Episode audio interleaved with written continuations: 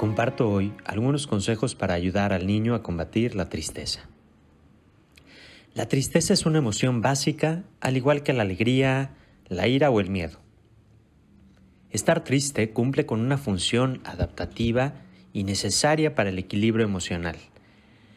De hecho, si sabemos manejarla bien, esta emoción nos ayuda a superar muchos de los problemas que van apareciendo en nuestra vida. La función de la tristeza es la de motivarnos a pedir ayuda en momentos de pesimismo o soledad y a hacer una reflexión sobre la situación que vivimos y que nos empuje hacia integrar un nuevo modo de superar este escenario.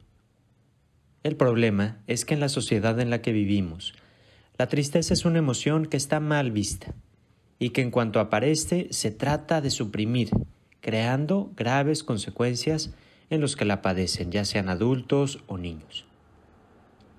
No se trata de borrarla, lo que sí podemos hacer es ayudar al niño a combatirla.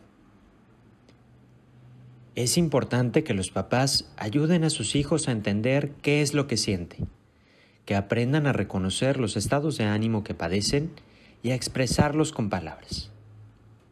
Por eso es importante, primero, que no se tenga miedo de reconocer la tristeza.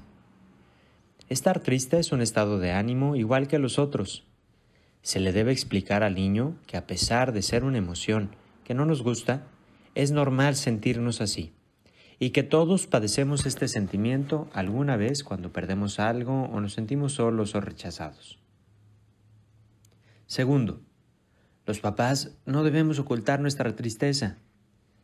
Los niños aprenden del ejemplo y de las expresiones emocionales de nuestros padres.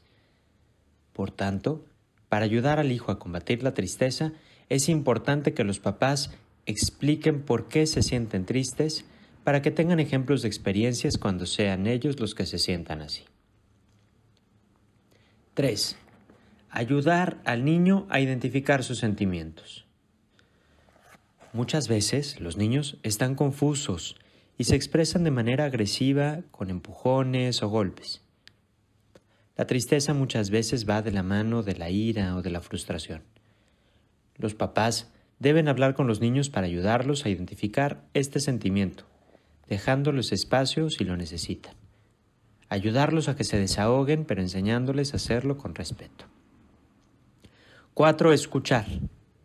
Es importante que nuestro hijo se sienta escuchado y que sepa que tiene un espacio y un tiempo para explicar cómo se siente. 5. Utiliza los abrazos. Ayudan a que el niño se sienta bien, además de reducir la tensión y aumentar su autoestima. Seguiremos con más consejos de educación sobre los hijos. Que tengan un excelente día.